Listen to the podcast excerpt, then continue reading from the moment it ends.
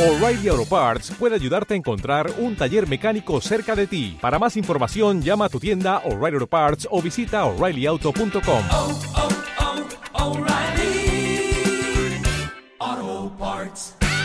El contenido de este programa, entrevistas, comentarios y opiniones son responsabilidad de conductores e invitados. Om Radio presenta. La Escuela de Estudios Superiores en Medicinas Alternativas y Complementarias, Massage, presenta. Conciencia Saludable con Israel Rosales y Daniel Vázquez. Una oportunidad para escuchar a los especialistas que te ayudarán a recobrar tu salud física, mental y espiritual. Reconcíliate con tu salud. Iniciamos.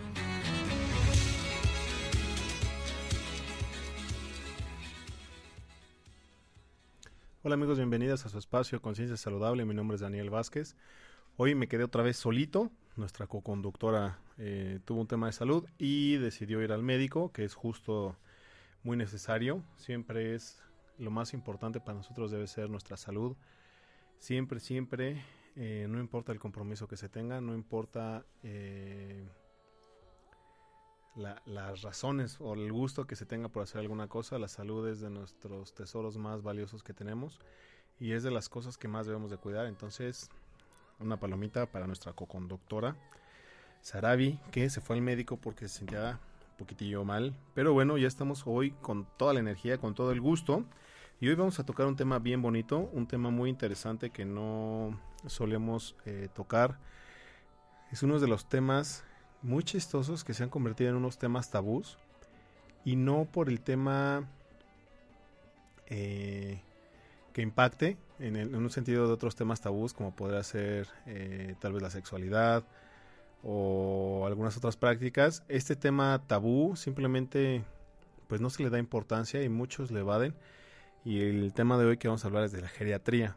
¿Por qué se evade mucho este tema? Porque en ocasiones tendemos a no querer ver ni aceptar la realidad de que todos envejecemos, de que tenemos parientes que, que son viejos y pues parecería irónico y no siempre es verdad, pero el contacto con la muerte comienza a ser diferente, comienza a tocar un matiz diferente, porque algunos creen que ser viejo es sinónimo de muerte, cuando en realidad no lo es. Algunos hay unos matices ahí o unas ideas que no son eh, tan reales como que un viejo no puede tener eh, a lo mejor una aventura amorosa o que puede tener una novia o novio que no pueden tener sexo, que ya no pueden divertirse, que ya para qué, ¿no? He escuchado a muchos jóvenes decir que pues a veces los viejos ya nos están robando el aire y tendemos a discriminar mucho la vejez cuando en realidad no debería ser así en un sentido estricto y si lo quieren ver desde un punto de vista egoísta, pues todos, todos, todos en algún momento vamos a envejecer y hay que aprender a envejecer dignamente. El respeto que nosotros demos ahorita a los viejos es el respeto que vamos a poder eh, exigir hacia nosotros y no porque lo pidamos de otras personas hacia nosotros, sino porque nosotros mismos nos vamos a dar ese respeto, esa dignidad de envejecer y poder ser independientes. Y en ese sentido, pues es el tema que vamos a desarrollar el día de hoy. Hoy no tenemos invitado, hoy se los voy a platicar yo de todo este tema, lo vamos a ir desarrollando. Cualquier duda que tengan, saben que el, el teléfono de la cabina está abierto para ustedes, se los repito, es el 222-249-4602 y el WhatsApp es 2222066120. Todos los amigos que ya tienen mi número, pues con gusto pueden marcar, si quieren se los vuelvo a dar. Es el 55 2909 4045. Entonces, para que podamos interactuar con ustedes, disfrutar, jugar y pues aprender mucho sobre este tema. Y, y bueno, Siempre, siempre agradeciendo a nuestro patrocinador Massage que nos da la oportunidad de tener este espacio para ustedes. Y recuerden que hay muchos cursos y actividades, diplomados que se están organizando dentro del instituto, así que pueden llamar. Los, las actividades que son permanentes son todos los viernes con nuestro amigo Yagoba. Hay una meditación que la dirige y cada meditación es diferente, va cambiando. A veces son los elementos, a veces es el contacto con uno mismo a veces es el linaje y así le va dando una, di- una diferente eh, enfoque en cada, cada viernes y es de 2 a 3 es por servicio a la comunidad entonces esta meditación no se cobra simplemente es por el gusto de poder compartir un espacio de crecimiento y sanación los cursos que todavía están en puerta es el curso de martillo neurológico, es el 29 y 30 de octubre, de 9 a 7 horas. Y pues llamen para poder em, hacer una cita, poder saber de qué más se va a tratar, si tienen alguna duda, que puedan ir a la escuela y, y, bueno, cualquier duda que tengan al respecto, ahí lo pueden solucionar. Y también recuerden que está el séptimo Congreso Internacional de Medicina Alternativa e Integrativa, que va a ser hasta enero, pero para que vayan guardando su dinerito para poder entrar. Es el 27, 28, 29 de enero, también para que lo aparten en su agenda. Y, perdón, va dirigido a todos los estudiantes eh, de medicina o profesionales de la salud, pero también en público en general. Y lo que pretende es dar estas, eh, estas nuevas opciones o, estas, lo que se está haciendo actualmente para tratar todo, todo, todo lo referente al dolor. Eh, la sede va a ser igual que el año pasado en el auditorio del Hospital General Zona Norte. Y el tema, que ya lo habíamos platicado, es cuidados paliativos y tratamientos alternativos e integrativos para aliviar el dolor en el paciente. Entonces es un tema muy interesante. Eh, los cuidados paliativos prácticamente son cuando los pacientes han llegado al límite de sus tratamientos alópatas y los médicos alópatas consideran que esa persona ya no va a tener una recuperación y simplemente se le ofrecen estos cuidados paliativos para que su calidad de vida aumente el mayor tiempo posible hasta que llegue eh, el momento del deslizamiento, refiriéndome a esta palabra como el proceso eh, de muerte. Entonces, vamos a entrar a nuestro tema el día de hoy que tiene mucho que ver con el, eh, con el congreso que va a haber. Y bueno, vamos a hablar un poquito de lo que es geriatría. Eh, la geriatría nace de la gerontología médica, se desprende de ahí esta, esta nueva rama que se llama geriatría. Y hay una segunda variante que se llama psicogeriatría clínica. Y esta psicogeriatría clínica lo que hace es evaluar y detectar principios de demencia senil. ¿Por qué es importante detectar estas señales? Porque podemos darle una calidad de vida suficiente al anciano para que sus últimos días sean lo más importante, lo más valioso que puedan tener. Es prácticamente el recurso que les queda en un sentido práctico porque muchos viejitos pues a veces ya no pueden caminar, a veces no pueden ver, a veces no pueden escuchar. Entonces digamos que el recurso que se va limitando por la misma razón no pueden trabajar, a veces sus amistades eh, han fallecido o ya no tienen contacto con ellas, a veces los familiares también por otras actividades no pueden estar tanto tiempo con ellos o también los han abandonado. Y en ese sentido, el único recurso que tienen son ellos mismos. Entonces ellos se convierten en su prioridad, en su recurso número uno, y si ellos no tienen un estado adecuado de salud, de conciencia, de pensamientos, de emociones, es muy fácil desvirtuar lo que es la realidad y comienzan estos procesos de demencia que pueden ser a veces anticipados o pueden ser demasiado acelerados. Cuando la realidad resulta ser demasiado dolorosa para mantenerse vivo, comienzan estos procesos de demencia senil donde separan al ancianito o al viejito de lo que está viviendo en ese momento y entonces comienza a tener alucinaciones, comienza a desprenderse de la realidad, dejando de reconocer a las personas, los lugares, las situaciones, comienza a inventar cosas que las considera reales y en ese sentido poco a poco se va perdiendo y ya no sabe qué está sucediendo eh, en su entorno y se aísla completamente de todo lo que está ahí. La geriatría ha contemplado de la misma forma que lo hemos hablado aquí a la persona o lo que es todo el ser en una parte biológica, que es el cuerpo, el metabolismo, la parte psicológica, que es lo que piensa, lo que siente, la parte energética, que es lo que anima el cuerpo, la parte espiritual la considera parte de, de, lo energético, porque plantea la geriatría que la parte espiritual es la conexión que se tiene o la visión que se tiene eh, de Dios o una energía superior, o si es que no se tiene. Disculpa. Y en ese sentido también la parte social la involucran mucho en todo lo que es el ser y es esa parte de familia, amigos, trabajo, ¿no? Las relaciones con el entorno. En la parte espiritual también entra la relación con uno mismo, ¿no? De cómo se concibe así eh, el viejito dentro de todo el espacio que está sucediendo. Ahora hay que entender que hay dos procesos de envejecimiento, los, o principalmente hay dos procesos de envejecimiento. Uno es heterogénico, que es cuando el humano no envejece en sus estratos de manera homogénea. ¿Qué quiere decir esto? Que a lo mejor es una persona que tiene tal vez 45 años, pero tiene unos pulmones de una persona de 80 años, ¿no? Por el desgaste que le ha dado, por el exceso de, eh, de contaminación que ha respirado, puede ser por tabaco, puede ser porque trabaja en una, ¿qué será? En una empresa con químicos, en una empresa que trabaje eh, con carbón, o que haya soldaduras, o que haya fundición de metales. En ese sentido, eh, cuando uno envejece de manera heterogénea, quiere decir que no concuerda su edad con alguna eh, con algún envejecimiento que puede ser físico, ¿no? El de la piel. Las personas que se asolean a lo mejor demasiado, que están viviendo en la playa, que se desvelan mucho, que tienen hábit- hábitos de vida que no son muy saludables, eh, pueden llegar a tener este envejecimiento prematuro y entonces eso sería un envejecimiento heterogénico.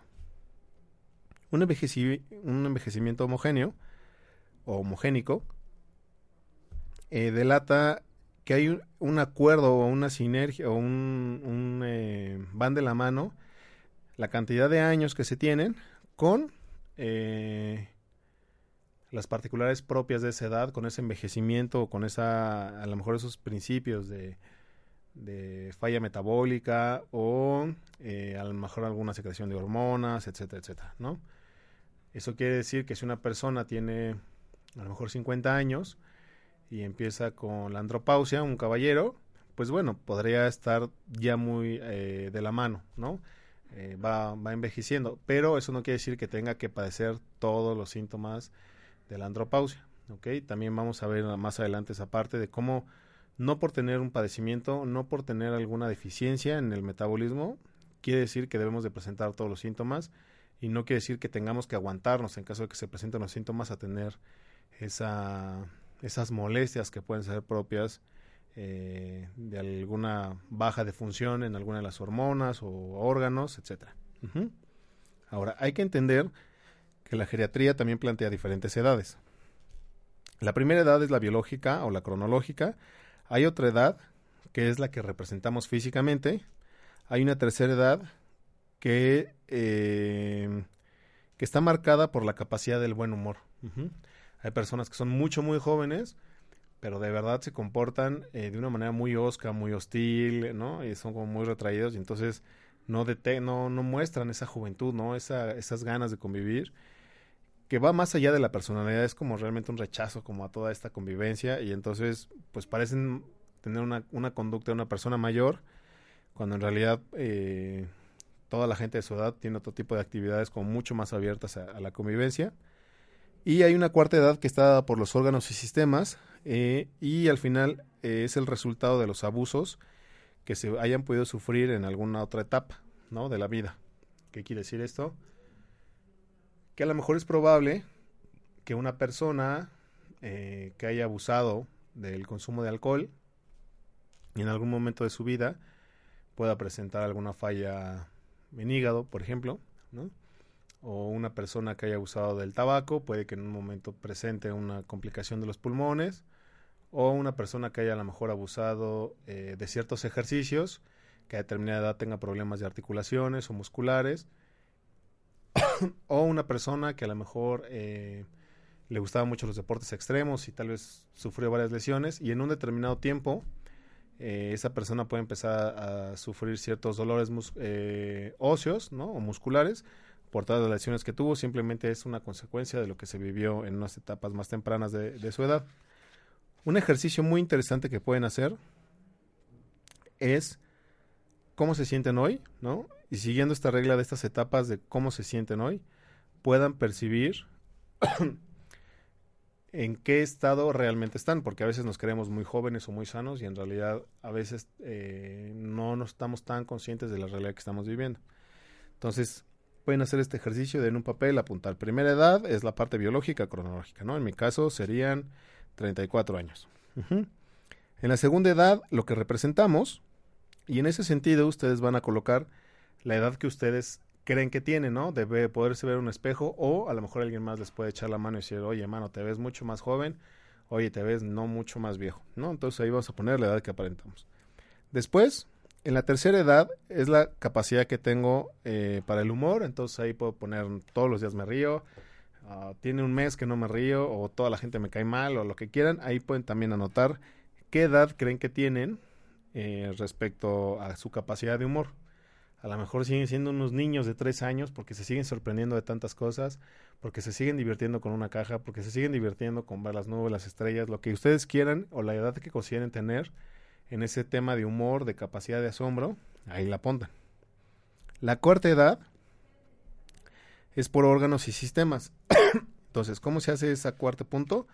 Lo que van a hacer es que van a poner sus órganos principales, pulmón, hígado, piel, corazón, cerebro, articulaciones, ojos, eh, órganos sexuales, músculos, pueden ahí enlistar cada uno de los sentidos, oído, vista, tacto, gusto. Y entonces ahí lo que van a hacer es que abajo de cada rubro que pusieron van a poner, ok, pulmones. Yo nunca he fumado, entonces yo creo que tengo pulmones de mi edad, 34 años. Ah, pero yo resulta que nadaba muchísimos años y tengo mucho más capacidad pulmonar que otras personas. Ok, entonces en lugar de tener 34 años mis pulmones, los voy a poner de 25, ¿no? El hígado, no, pues sí, este, le ha entrado durísimo al alcohol, en lugar de tener a alguien de 35, lo voy a poner de 40. Y así con cada uno de los, de los rubros van marcando. ¿Para qué sirve este ejercicio? Porque pueden tener una proyección a futuro, desde un año a cinco años o 10 años, de qué puede estar pasando o qué patología pueden llegar a presentar en caso de que no se corrija su estilo de vida. Entonces es una muy bonita forma de hacer medicina preventiva en casa, con nosotros mismos, para que después no nos lleguen y nos choren de, oye, ¿por qué tienes unos este, principios de cirrosis? No, pues, ¿no? Ya desde ahorita pueden hacerse conscientes de lo que le está pasando a su cuerpo y cómo están viviendo su realidad. Algo que también quiero platicarles es eh, cómo se ha considerado según la OMS eh, las etapas de envejecimiento. Yo pensé en algún momento que los viejitos pues eran a partir de 80, 60 años, ¿no? Y en realidad no. En realidad la OMS eh, plantea que de entre 45 y 59 años se tiene una prevejez. También, bueno, después, entre los 60 y 69 años, se considera vejez. En México se le ha llamado a esta etapa la tercera edad. Perdón. Este dato tiene que ser actualizado porque la expectativa nacional real ha aumentado. Antes era mucho menor, por eso se le había considerado como la tercera edad. Hoy en día la, el índice eh, promedio de vida ha aumentado tanto en hombres como en mujeres, ¿no? Las mujeres va de 75 a 78 años, pero en el caso de los caballeros sí ha tenido una, una disminución que va de 73 a 75 años. Eso quiere decir que los caballeros vivimos un poquitín menos.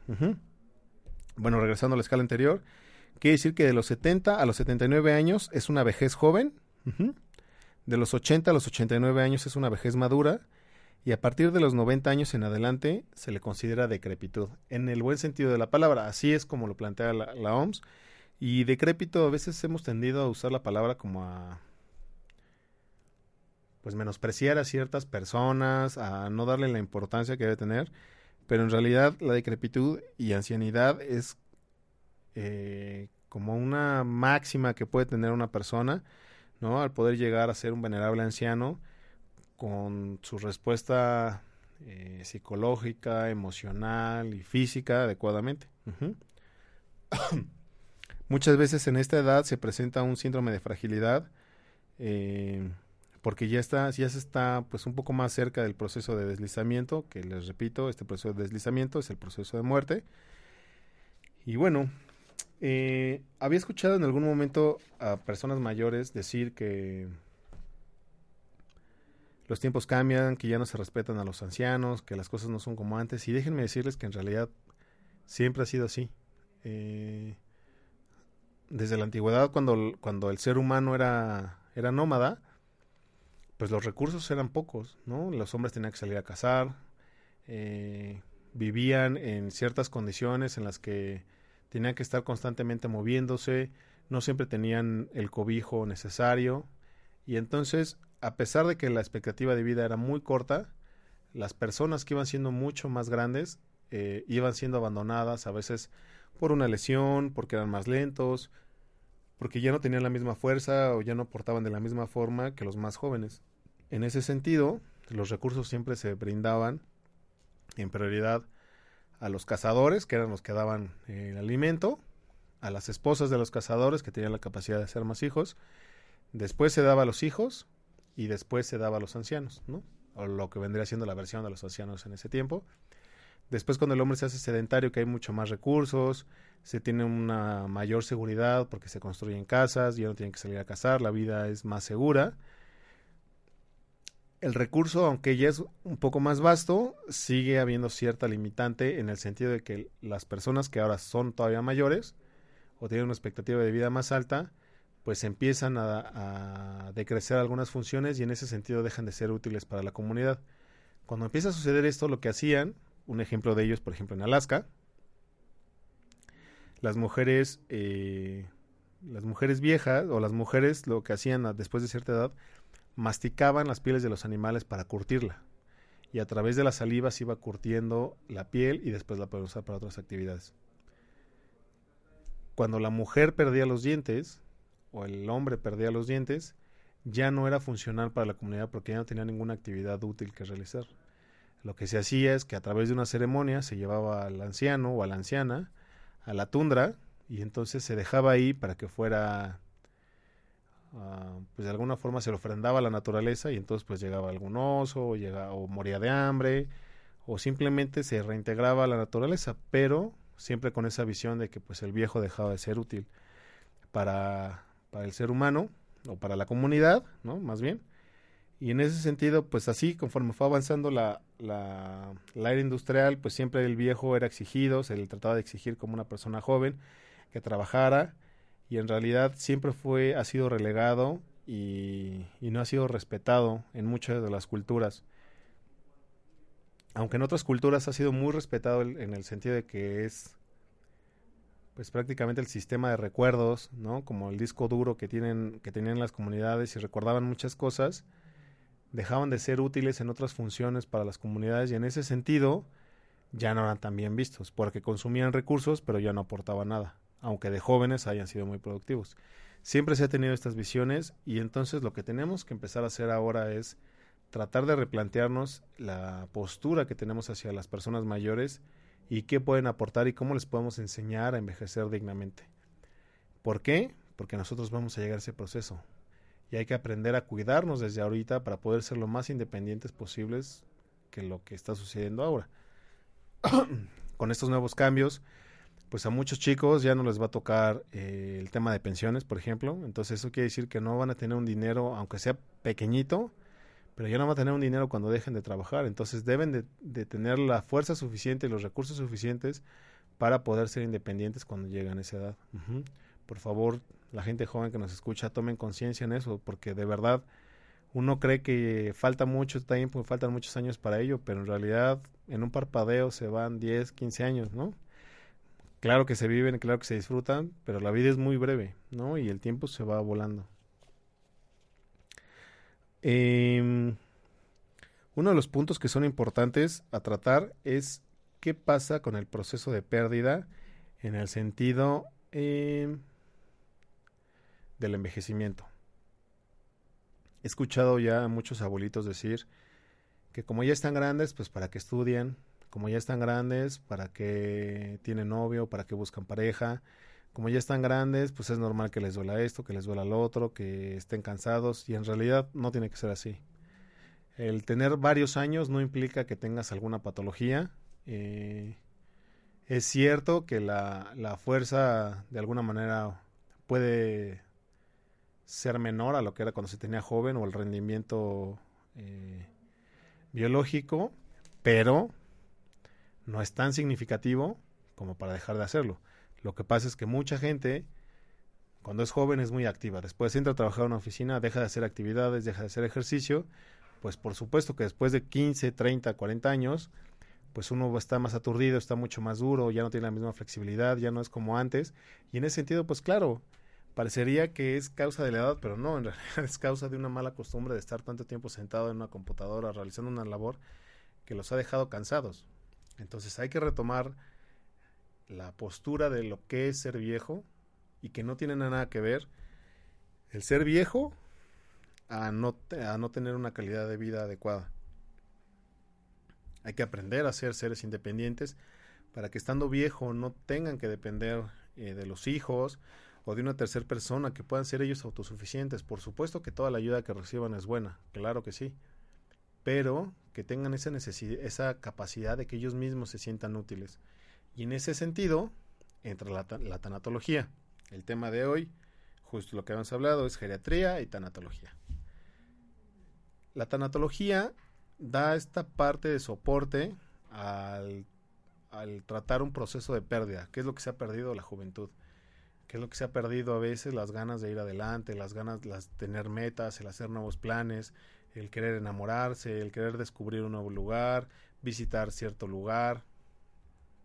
En ese sentido, se puede hacer mucho, mucho, mucho por una persona de la edad adulta y nosotros que estamos en este proceso eh, de crecimiento, pues podemos empezar a replantearnos cómo queremos esta vejez, cómo quiero vivir en 10 años, cómo quiero vivir en 20 años y realmente tener un objetivo hacia dónde ir para poder cumplir esa meta que estoy buscando y poderme sentir satisfecho. Uh -huh.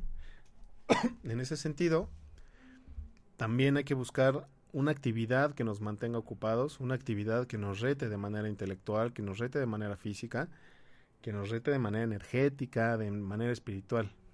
Eso quiere decir que el trabajo no se acaba, pero el trabajo se va haciendo mucho más interesante porque la experiencia que vamos teniendo y vamos adquiriendo con los años nos va transformando a cada momento. Entonces hace que las actividades sean mucho más ricas. No quiere decir que porque uno ha experimentado mucho y ha aprendido mucho se pierda esa capacidad de asombro. Al contrario, yo de verdad mientras más aprendo, mientras más descubro, mientras más conozco, cada vez esas necesidad de verdad de, experimentar mucho más cosas va creciendo. Porque me doy cuenta a cada momento que de verdad no sé nada. Las pocas experiencias que tengo han sido muy ricas y muy vastas, pero cada día, casi cada día voy descubriendo algo nuevo y entonces me doy cuenta que es infinita la capacidad del ser, de experimentar, de sorprenderse, de los diferentes matices que pueden tener la misma realidad para diferentes personas. Y en ese sentido, pues uno simplemente va evolucionando y va creciendo. Esa capacidad y esa sed de querer descubrir más nos ayuda también a mantener una actitud joven, una mente joven y nos obliga de alguna manera a estar en contacto con otras personas, con otras realidades, y eso es muy bueno porque nos da un sentido de vida. Y entonces a este tema, a estos temas que estamos hablando hoy, eh, se integraría este nuevo sentido de vida que puede fortalecer y puede fomentar a los, a los adultos mayores a poder salir de un estado depresivo por las características propias de su etapa de envejecimiento. Entonces vamos a ir a un corte, vamos a regresar con el tema y para que vayan preparando sus preguntas y nos platiquen qué más quieren trabajar con nosotros. ¿Listos?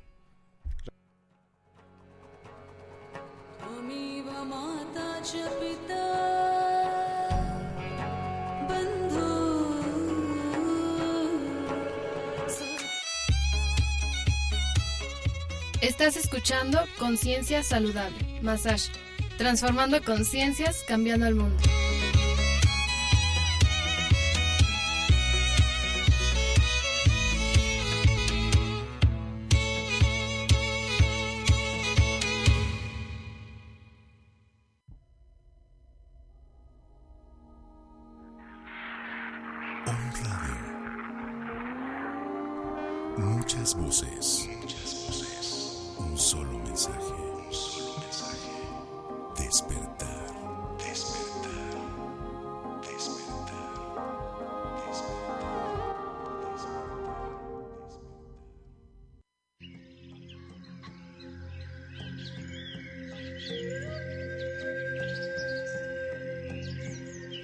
Carla de León y será un gusto compartir contigo este programa dedicado a hablar sobre mitos y tabús, sobre energías buenas y malas, ángeles, maestros ascendidos, seres de luz, clarividencia, telepatía, demonios, entes y todos aquellos temas de los que pocos hablan pero que a todos nos conciernen en nuestro proceso evolutivo. Ángeles, divinidades y los otros, todos los martes de 7 a 8 de la noche.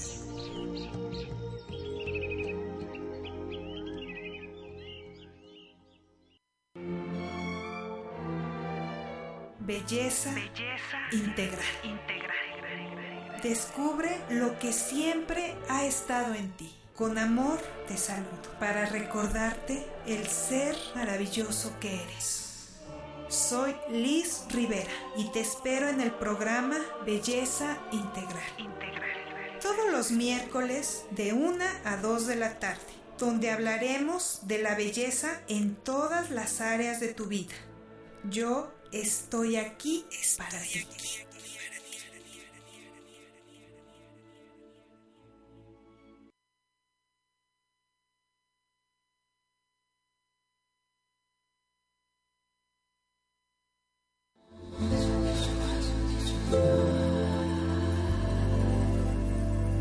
Te invitamos todos los miércoles en punto de las 11 a.m.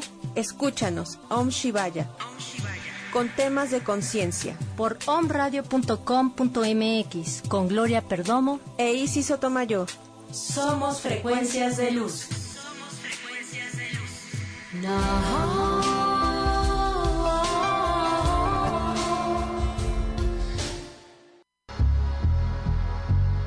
¿Qué tal? Soy Alma Alicia Sánchez y te invito a escucharme todos los martes, 6 de la tarde, para compartirte información desde la mirada de constelaciones familiares, en donde tú y yo podremos conectarnos de alma a alma y juntos lograr una reconciliación con nuestra historia y nuestros orígenes. Y nuestros orígenes. La cita es en tu programa Reconocimiento del Alma. Convoca Serena.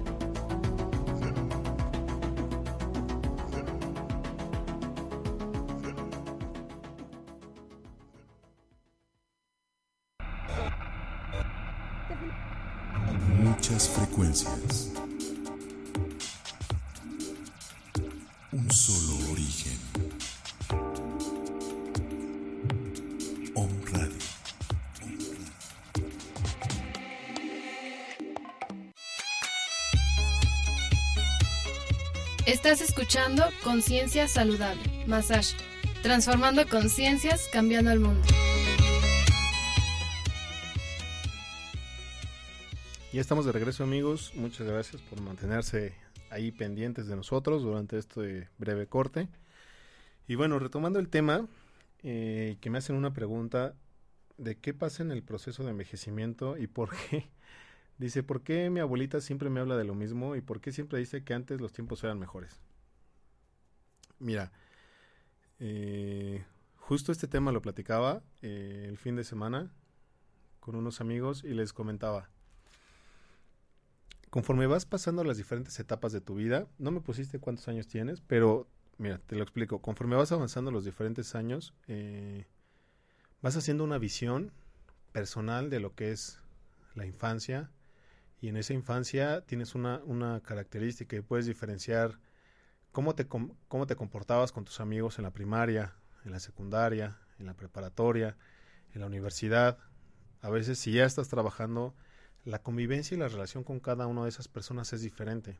En ese sentido, también desde niño vas haciendo un concepto de lo que son padres, de lo que es la sociedad, de lo que es política, de lo que es la policía, de lo que es un amigo, de lo que es una pareja, novio, novia, eh, de lo que es tener una mascota. Y en ese sentido, vas creando como unas versiones muy personales de lo que son las realidades.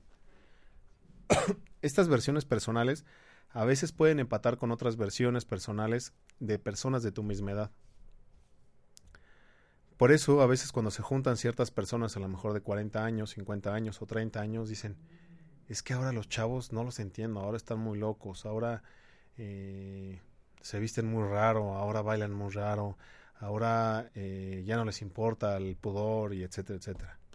Lo curioso es que todas las generaciones de 30, 40, 50, 60, 80 años lo escucharon de la misma forma de sus padres y de las personas que eran más grandes cuando ellos tenían estas edades más jóvenes. ¿Por qué sucede este fenómeno? Precisamente por eso, porque creas una versión de la realidad y la vas arrastrando contigo y a veces hay cierta incapacidad del ser para ver que, esta, que estas generaciones se transforman y que tú también pasaste por un proceso de transformación que era muy diferente al de tus abuelos, al de tus padres y que ahora es diferente para las personas que son más jóvenes o los adolescentes o incluso los niños. La influencia que tiene la tecnología en las, en las personas de ahora es muy diferente Y esa relación va eh, teniendo una fuerza, una inercia sobre las relaciones interpersonales, sobre las relaciones tú y tu trabajo, tú y tus deberes, ¿no? Porque todo cambia, ¿no? Todo, todo, todo cambia.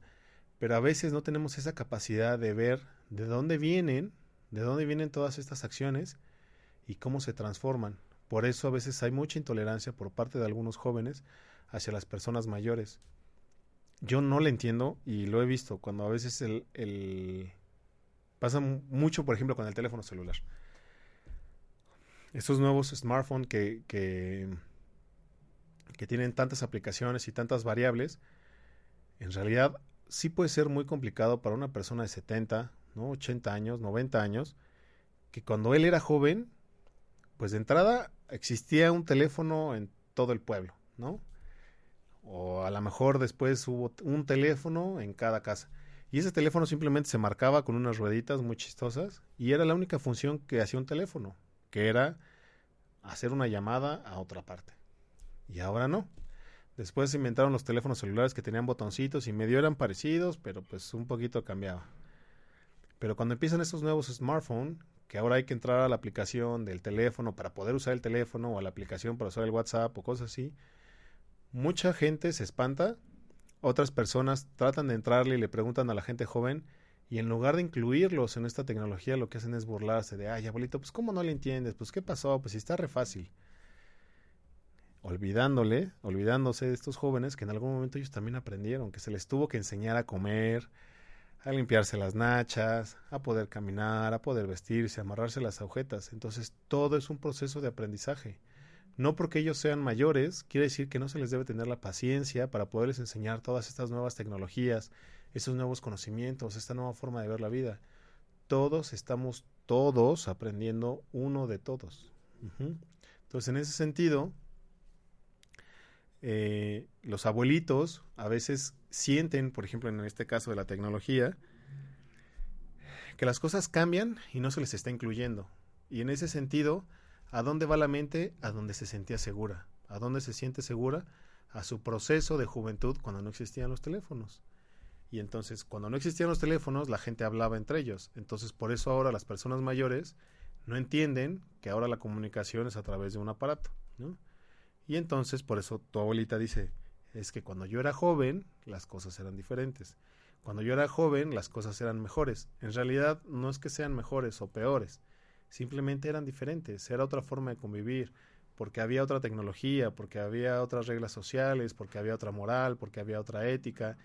Y cada generación ha pasado, ¿no? Lo vieron muchos de ustedes cuando fue todo este desarrollo del movimiento hippie, amor y paz las grandes sociedades y los adultos de ese entonces se escandalizaban porque las personas andaban con cabello largo, porque utilizaban ropa extrafalaria, porque empezaron a utilizar jeans y entonces para una sociedad que solo se vestía con traje de manera formal, las mujeres con falda, de pronto llegan estas nuevas mujeres un poco más libres que no utilizaban sostén, que utilizaban minifaldas o que utilizaban pantalón, entonces por supuesto que fue un escándalo porque no estábamos acostumbrados. Ahora, estas generaciones que son adultos que para ellos es muy normal ver un cabello largo, una minifalda, etcétera, a ellos les escandaliza ahora, por ejemplo, el tema de la homosexualidad.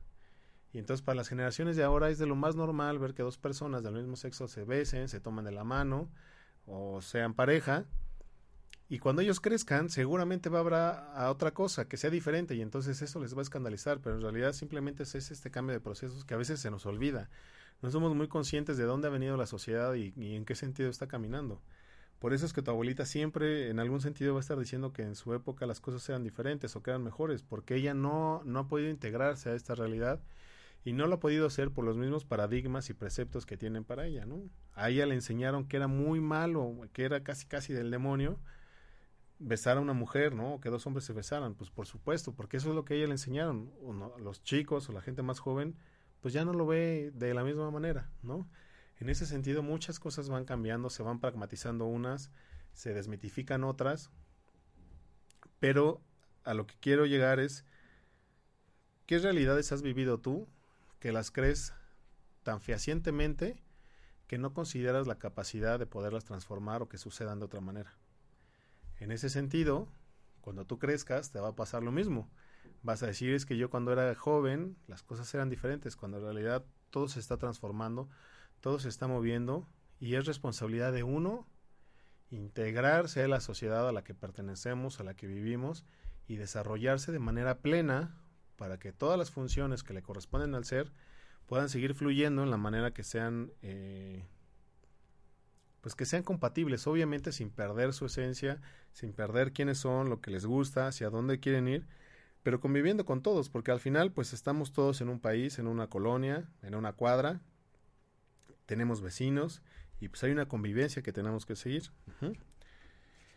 Después, ah, ok, espero que haya quedado muy claro ese punto. Si no, me vuelves a mandar mensajito, ya. Luego, en tanatología, eh, lo que estamos platicando es que la, la, tanatología estudia los procesos de muerte, los procesos de pérdida y todo lo que involucra en esos procesos, esa realización, esa solución de esos procesos de pérdida.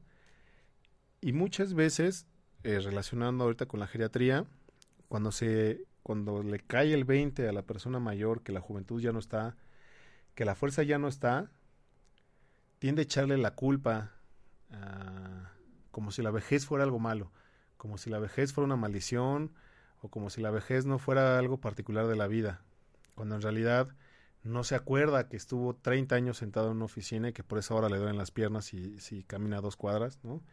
Eh, se le olvida que estuvo a lo mejor demasiado tiempo enfrente de, eh, a lo mejor haciendo una actividad que le desgastó los ojos y por eso no alcanza a ver ahora. Se le olvidó que estuvo 30 años inhalando carbón o o químicos y entonces ahora le cuesta trabajo respirar. Pero en realidad no es que el, que el envejecer le haya dado esos problemas. Simplemente el cuerpo en algún momento va a pedir un descanso, ¿no? Y entonces, una vez que ya no se somete a ese estrés, el cuerpo comienza a depurarse y por eso de pronto empiezan a aparecer patologías y patologías y patologías. Pero es porque la persona ha dejado de trabajar o de someterse a estrés y entonces la vida cambia, ¿no? Pero si se aprende desde joven a ir liberando ese estrés, esa angustia, esos sentimientos que no dejan fluir a la persona, cuando se llega a la vejez se va a llegar de una manera mucho más madura, mucho más real, mucho más alegre, mucho más satisfecha, mucho más plena. En ese sentido, algo que puede ayudar a los viejitos es hacerse unas preguntas importantes sobre hacia dónde van qué les ha faltado realizar, cuáles fueron sus grandes pérdidas y si de verdad las pudieron solucionar o no las pudieron solucionar o las siguen arrastrando y qué les da o qué ganan con tener esas, esas anclas que no los dejan avanzar hacia, hacia lo que quieren buscar. En ese sentido, eh, la, la, tanatología se apoya de la logoterapia tratando de encontrar el nuevo sentido a la vida. ¿Qué quiere decir esto? A lo mejor un adulto mayor que todo el tiempo trabajó y porque así se le enseñó que para ser alguien había que trabajar duro y entonces había que tener una buena em, o había que tener una empresa o tener un buen puesto y llegar a ser jefe y entonces tenías a tu familia y entonces mandabas en el trabajo, mandabas en la casa y tu poder adquisitivo determinaba tu importancia social y entonces mientras más dinero tenías pues eras más importante y demostrabas tu poder a través de un poder adquisitivo, ¿no? O a través de un, del dinero. De pronto, la persona se jubila y entonces ya no tiene a quien mandar. Los hijos se van de la casa y ya no tiene a quien mandar. La esposa a lo mejor fallece y ya no tiene a quien mandar. Entonces de pronto esa persona que basó toda su vida y su importancia y se definió como alguien que podía mandar, cuando se le acaban a los seres a quien mandar, viene un quiebre y una crisis porque aparentemente o él cree que pierde su identidad. Porque no tiene a quien mandar cuando en realidad se definió de una manera tan breve que no entendió todo el potencial que tenía y hasta dónde podía llegar a través de la realización de otras actividades que esa persona era como ser amoroso, como ser padre, como ser amigo, como ser esposo, como ser alguien que enseña, alguien que vive plenamente. Y en ese sentido, lo que hace la tanatología, con ayuda de la logoterapia, es tratar de que el viejito o la viejita aprendan que todavía hay mucho más que vivir, mucho más que experimentar, que no importa las limitaciones físicas, si de verdad se tiene esas ganas de convivir, a veces también caen en depresión y eso les, les interrumpe un poco esa, esa sed por seguir viviendo.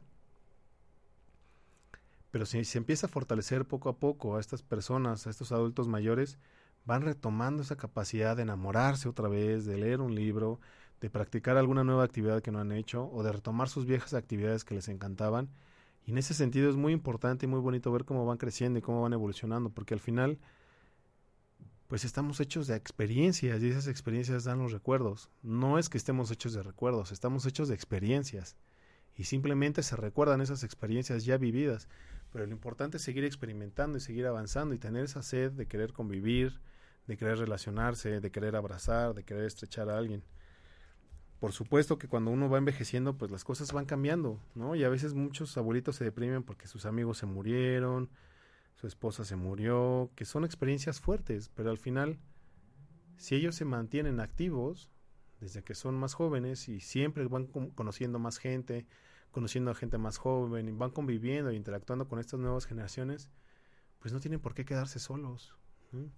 Sé que la convivencia es muy diferente entre un amigo fraterno de 40 años de haber recorrido el mundo, ¿no? Y tener aventuras a una persona que tiene a lo mejor dos, tres años que la conoces, pero al final es esa capacidad de entrega que puede tener el ser de convivir, ¿no?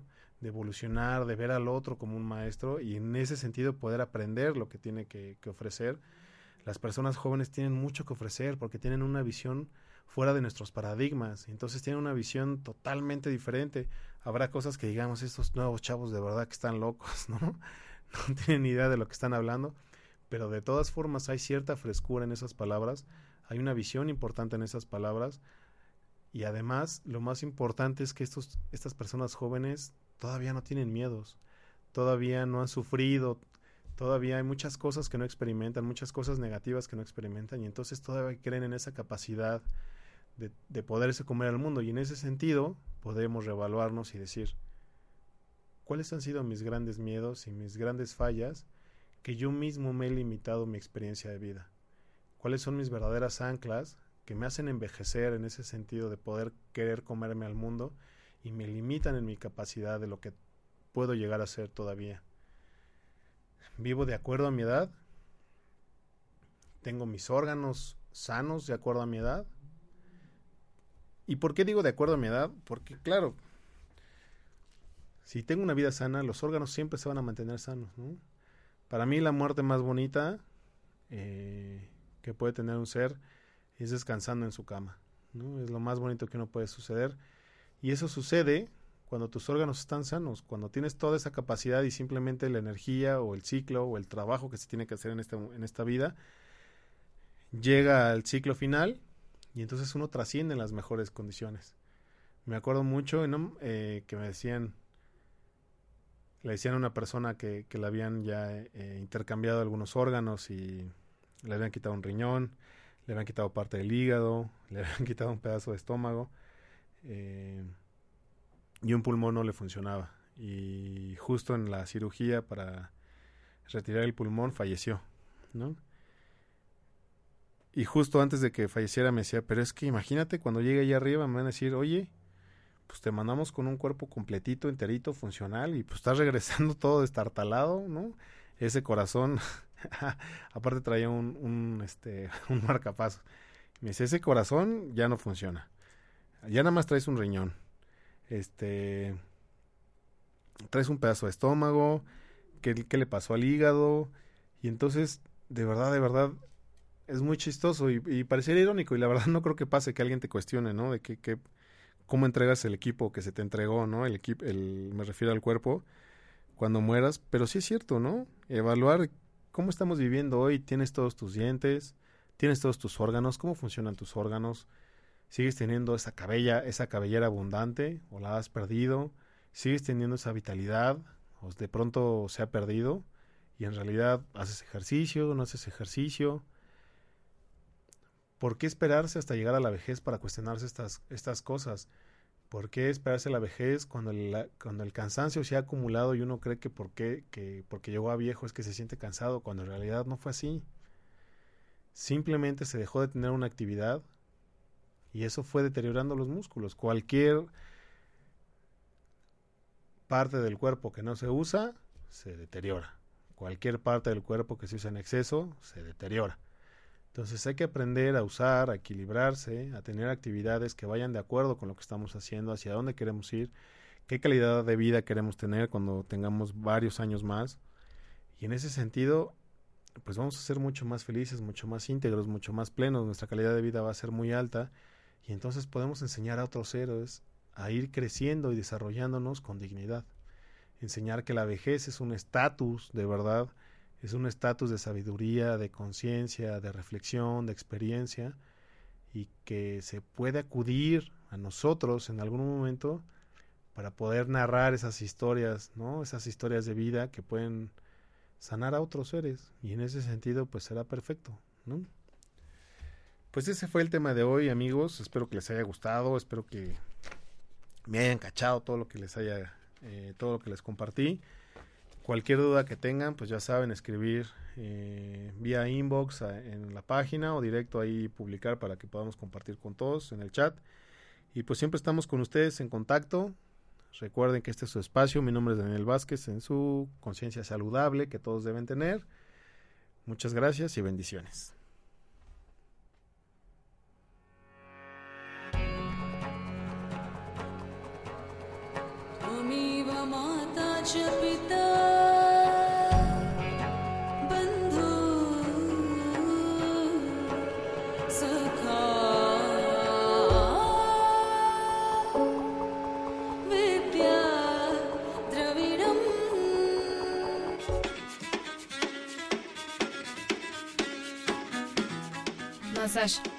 Transformando conciencias, cambiando el mundo. Una oportunidad para escuchar a los especialistas que te ayudarán a recobrar tu salud física, mental y espiritual. Reconcíliate con tu salud. Te esperamos en el próximo programa. Tu despertar ha comenzado.